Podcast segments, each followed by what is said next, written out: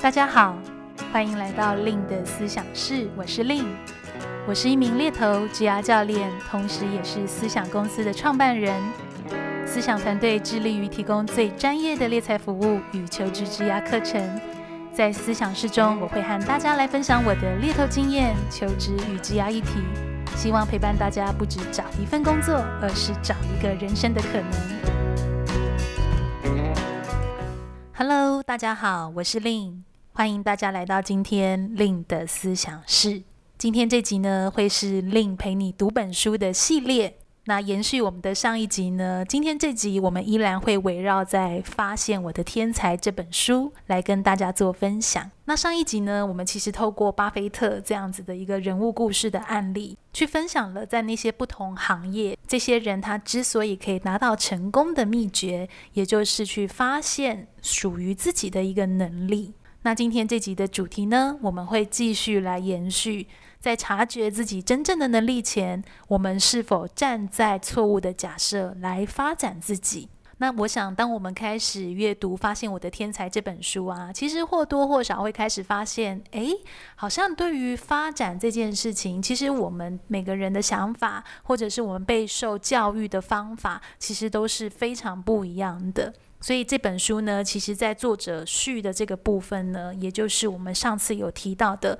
唐诺克里夫顿博士，也就是研发盖洛普优势评估系统的这个博士呢，他分享到了他之所以去研发这样的一个优势评估系统的一个初衷。那他提到了是说，诶，不晓得大家有没有想过，我们好像常常其实会一直相信着好的相反就是坏。我们会用一个比较二元对立的一个角度来去看好跟坏，那也就因为有这个好坏的对立面，其实我们都一定会想要去避免坏的嘛。诶，我想要更成功，我一定要去避免掉一些我的缺点。那也因为这样的想法，我们是很容易把注意力放在所谓的缺点跟失败上的，也就是找到自己的缺点，我只要加以去分析跟改进。就可以去让我获得成功，或者是离成功更靠近。那不晓得听友们，你在听这段的时候，会不会你也是用这样的一个想法在看待所谓的达成成功，或者是发展自己呢？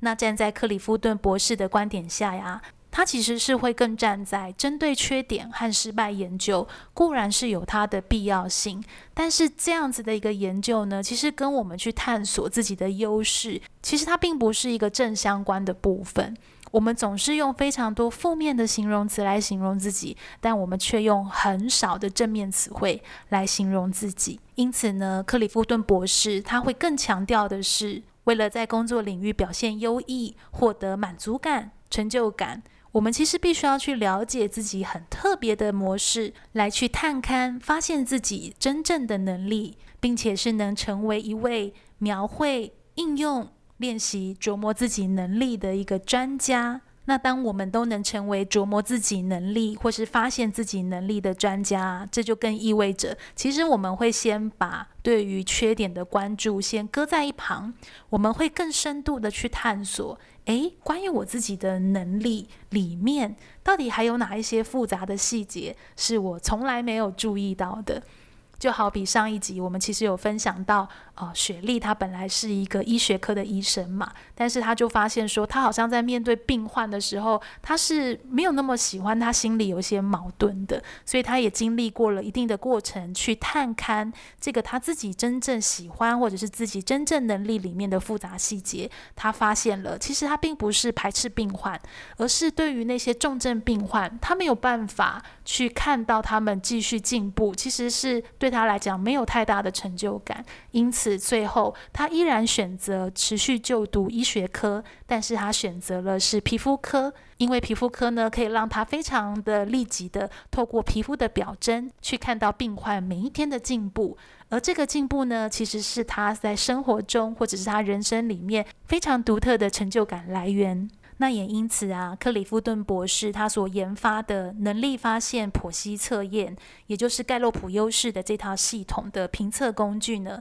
它其实就是在帮助我们去学习，诶，我们能力里面的那些复杂细节，跟我们的内在的驱动力跟全员会是什么？所以，发现我的天才这本书呢，它其实更希望的是透过读者都能够去成为琢磨自己能力的专家，来去开启一场关于所谓能力，或者是关于所谓优势这样子的一个革命。那革命的中心思想啊，其实是很简单的。他认为啊，优良的组织不应该只是接纳员工各有差异的事实，更是要进一步利用这样的一个差异。那即便不是组织，如果是放在我们个人，其实应该会变成是我们要如何我们自己跟别人其实就是不一样。我们有这样的一个差异性，我们除了先接纳这样的差异性，更多的是我要如何很有意识、很有策略的去利用自己的这个差异性或者是这个独特性。那很可惜的是啊，其实大多数的组织呢，仍然是没有很能够有效的去利用所谓人才的或是员工的一个能。能力，也就是说呢，盖洛普公司其实在美国，它是一个蛮有名的民调公司，也就是它会有许多的一些 data。那盖洛普的总资料库里面呢，它其实过去曾经去向全球六十三个国家，大概一百零一个企业，超过是一百七十余万名的员工去做过调查。他发现呢，只有二十趴的受访者是非常同意。自己每天都有机会在工作中发挥所长。换句话说啊，全球只有二十趴的员工是觉得自己每天都充分在使用自己的一个能力，而且待在一间公司越久啊，他们发现依照传统升迁管道爬得越高的员工，越不认为自己在工作中有机会发挥所长。所以不晓得大家听到这个调查结果会不会觉得很惊讶？我其实看到这个调查的结果，我是觉得蛮忧心的，会觉得诶，其实工作。对于我们现代人来讲，我相信是一个实现自己的一个场合，但其实确实是少数人真的是乐在工作，或者是享受工作。可能那另外的八十趴的人，对于工作其实是抱持着，也许叫做比较消极、比较负面，甚至是这样的一个心态，其实很有可能会影响到我们的私人生活，或者是我们对自己人生未来的一个展望。那盖洛普这间公司呢，它就也接续这样子的一个现象，它就持续的针对全球数百家企业，持续的去进行一个调查，那他在进行这个调查呢，是比较站在如何能让潜能得到最大的发挥的这个主题去进行所谓的调查研究。那最后呢，他们得到了一个事实是，大多数的组织啊，都建立在两个错误看待员工的前提之上来做发展。第一个是。每个人都是能经过学习胜任每件事情。第二个是每个人最大的成长空间都在于他最弱的地方。那我自己在看待这两个调查结果啊，其实我会有一个很快的想法是：假设我们是站在每个人经过学习都能胜任每件事，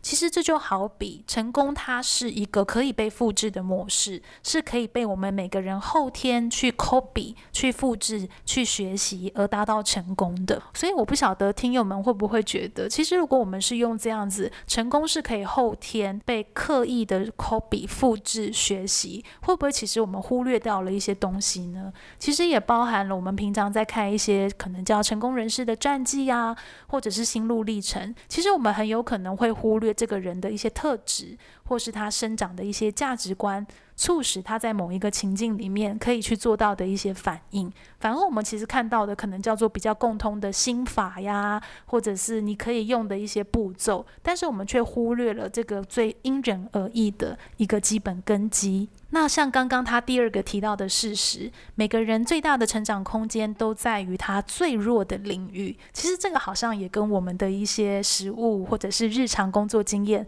还蛮相仿的。大部分其实我们在工作上都会被要求去提升或者是改善自己很弱的地方。比如说我的沟通能力、表达能力没有这么好，可能我们就会想要把心思一直琢磨在：诶，我到底要怎么样可以沟通得好、表达得好？其实，当我们去陷入这样的思维，我们就很有可能是落在一个不是那么正确的期待值去看待自己。也就是，我虽然表达能力、沟通能力确实没有这么棒，可是我应该也有其他非常棒的地方。不管叫做，其实我的逻辑分析能力是非常缜密的。那可能我是可以花心思在加强这个部分，但是我把我的沟通能力训练到一个六十分的一个水准。这其实也是我们上一集有分享到到的一个概念，所以，当我们把最大的成长空间都放在弥补我们的劣势，而不是发展我们自己本来的一个资源区，其实我想这个所造成的结果会是非常可惜的。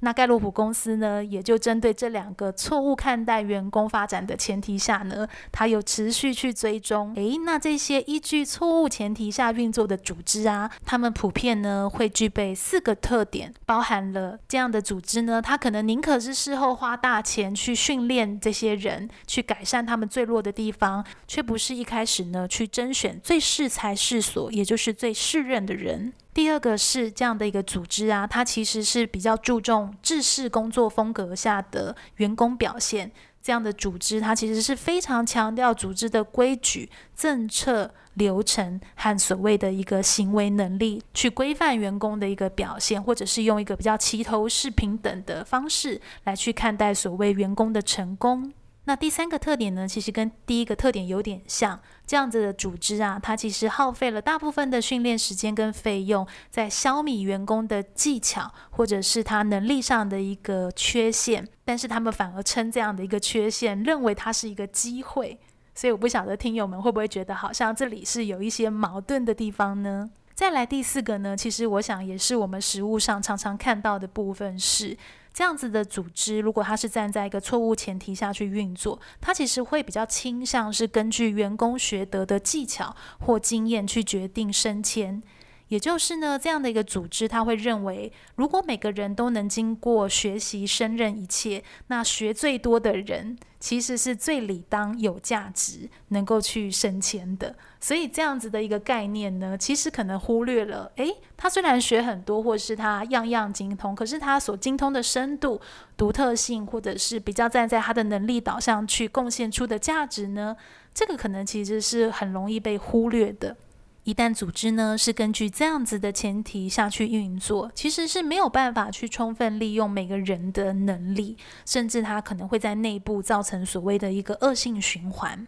那我想呀，其实这也并不一定是组织的责任，而是是这可能是我们整个社会或者是整个比较系统面也会互相影响所带来的一个循环。假设我们今天在这样子的一个组织、这样的一个发展角度下，可能我们也会比较容易被教育：哦，原来成功是这样子的一个标准；哦，原来成长是需要用改善、修正自己，变成某个样子的方式去做发展。那这可能也导致了我们看待自己的一个真实的评价，以及我们如何去看待团队或者是其他人的一些价值。所以它其实就好像是一个骨牌效应。那当然，回归到我们其实一开始有分享到，为什么会想要跟大家分享《发现我的天才》这本书呢？其实是我自己个人也非常认同克里夫顿博士他所强调的，每个人的天赋呢都是持久而且是独一无二的，以及呢每个人最大的成长空间应该是在于他最擅长的领域。其实这两项前提啊，都是我们每天工作行事的一些基础。不晓得在听友们你的职涯经验中，有没有曾经遇过那一两个主管，是你特别印象深刻的？就是是以一个好的方式去记得他，然后你会去形容他，其实是一个非常优秀、非常用心的管理者。其实通常这样优秀的管理者，他是非常能够去用心观察每个人的一些状况。他反而不会去强迫员工遵循某一个固定的一个模式，他会站在一个我们如何是可以达到这个团队的一个目标，去彼此做一些搭配。甚至是可以用一个伯乐的眼光，其实伯乐的眼光啊，我们都会想要遇到一个伯乐来赏识自己。那我自己对于伯乐的解读，我觉得相当简单。其实伯乐呢，他就是看得懂你的特质，他也知道把你放在哪里去发展你。所以第一步最重要的是，这个人他必须要能够去辨认，或是看得懂你的特质，并且能够去给你一些相应的一个发展，让你也走在自己真正的道路上，或者是让你也开始对自己真正的能力有一些新的一些体悟或者是体会。那以我自己个人的职涯历程呢，其实我真的也有这一两个让我很印象深刻的一个主管，他们是会站在一个非常鼓励或是支持的一个心态下，用一个很健康的方式去跟我互动，可能我比较不足的地方，又继续去鼓励我，可以去强化我能够继续发展的一个地方。不过，回归到会想要跟大家分享这个篇章呢，其实还是希望听友们，我们都能成为自己的伯乐。我们必须要先从自己开始，而不是只仰赖组织，或者是去仰赖遇到那个对的人。我们反而是可以先开始去思考：诶，我们到底有什么真正的能力在自己身上？我们该如何去利用这些能力？以及什么是你最强的能力组合呢？那这些能力又是如何影响到你每天的生活，以及你可以在生活里面观察到那些有没有哪些事情是你总是可以比其他人做得更好的呢？那当我们开始在思考有关于自己能力或者是优势的这个时候啊，有些人呢，他是透过平常的一些自我体察、自我觉察去发现到。自己真正的能力，也有的人呢是透过所谓坊间的一些评测工具，不管叫做 DISC、DISC，或者是 MBTI，或者是像《发现我的天才》这本书，这个克里夫顿博士所研发的盖洛普优势系统，这都可以是一个很好的方式，协助我们先去识别、具象化，用一个比较科学化的方式去协助我们在一个方向上面去对自己的能力有所辨认。那以克里夫顿博士所研发的这套盖洛普优势识别器系统呢，它其实从不同专业领域所发现的这种变化万千的知识技巧天赋，透过不断的观察呀、聆听，从这些丰富多样的访谈人身上的证言里面呢、啊，它去萃取了所谓三十四种模式。那这三十四种模式呢，它会称为这个叫做我们的主导特质。那这三十四种主导特质呢，是我们每个人身上都存在着的普遍的天赋。也就是说啊，如果今天听友们，诶，你也想要透过这样的一个工具来协助自己辨认所谓的一个天赋，去思考到自己真正的一个能力，可能你就可以去透过盖洛普优势这套系统的一个测验，去辨别，诶，我自己的三十四项主导特质，它的一些排序跟它的一些组合会是什么？那这些所测验出来的主导特质啊，其实就会是我们每个人很值得去投资时间或精力力去更有意识发展的一些地方。它等于是我们最强力量的一个源头。那如果听友们呢，你是有做完这套测验的，也可以到我的个人网站，我有帮大家整理了一个盖洛普优势的个别天赋主题的资源区。意思是呢，在我的网站中呢，有三十四项不同的天赋主题。那包含了这些天赋主题，他们可能会有什么样的一个反应，或者是站在职涯发展，或者是站在如果你是学生，你可以如何提前为优势或是天赋发展做布局的一些建议。那回归到这集啊，其实是想要带给大家一些不太一样的一些新思维，是我们可不可以用一个比较中性的角度去检视我们到底是怎么看待成功？看待所谓的发展，我们是不是真的有投资时间在属于我们对的跑道上头？那我想更重要的是，不管你有没有透过这套系统或者是其他的评测工具去探看自己的天赋，其实天赋它并不是找到就好。找到这个天赋，就会让我们的职业一帆风顺。其实我会说，这可能是一个迷思。天赋它可能必须是透过体察的，也就是说，诶，我真的可以感受到我有这样子的一个特质，在某一些特定情况下面。那更重要的是呢，去探看这个天赋，是为了帮助我们去了解自己独特的一些行为模式。那如何去描绘、应用在日常生活，或者是花时间去进修跟练习，这样子的一个过程，才是有机会让我们成为琢磨自己能力的一个专家。把对自己的一个了解呢，应用在职场的一个生活中，也包含了去选择一个看得懂你的伯乐，或者是能够去珍惜你的一个组织。那最后呢，我也想要来总结一下，不晓得听友们，你正在听这集的时候，如果回忆一下，你是用什么样的一个前提在看待自己的一个发展呢？A，你是比较相信每个人经过学习都一定能胜任每件事情，并且每个人最大的成长空间是在于他最弱的领域，还是你是站在 B？每个人的天赋都是持久而独特的，成功模式是难以被后天复制或学习的。每个人的最大成长空间是在于他最擅长的领域。不晓得你是属于 A 还是属于 B 呢？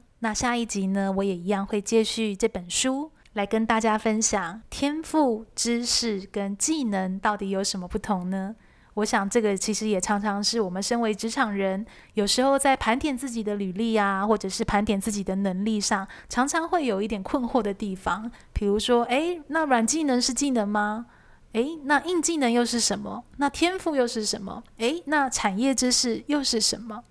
那这个我们会在下一集里面再用我自己的一些猎才经验，跟大家比较细致化的来谈谈这个部分。那如果你喜欢今天这集的 Podcast 呢，也别忘了在 Apple Podcast 给我留下五颗星的好评，给予我一些回馈，并且呢，也可以追踪我的 Facebook、部落格、IG，搜寻猎头的日常就可以找到我喽。那六月十九、二十分别是六日。将会由我亲自带领的盖洛普优势探索工作坊，专属你的优势说明书，也很欢迎大家可以一同加入。更多的课程资讯、一对一咨询，也请参见 Podcast 主题的下方，我们都把相关的资讯贴在上面喽。那谢谢大家今天这集在线上的陪伴，我们下集再见喽，拜拜。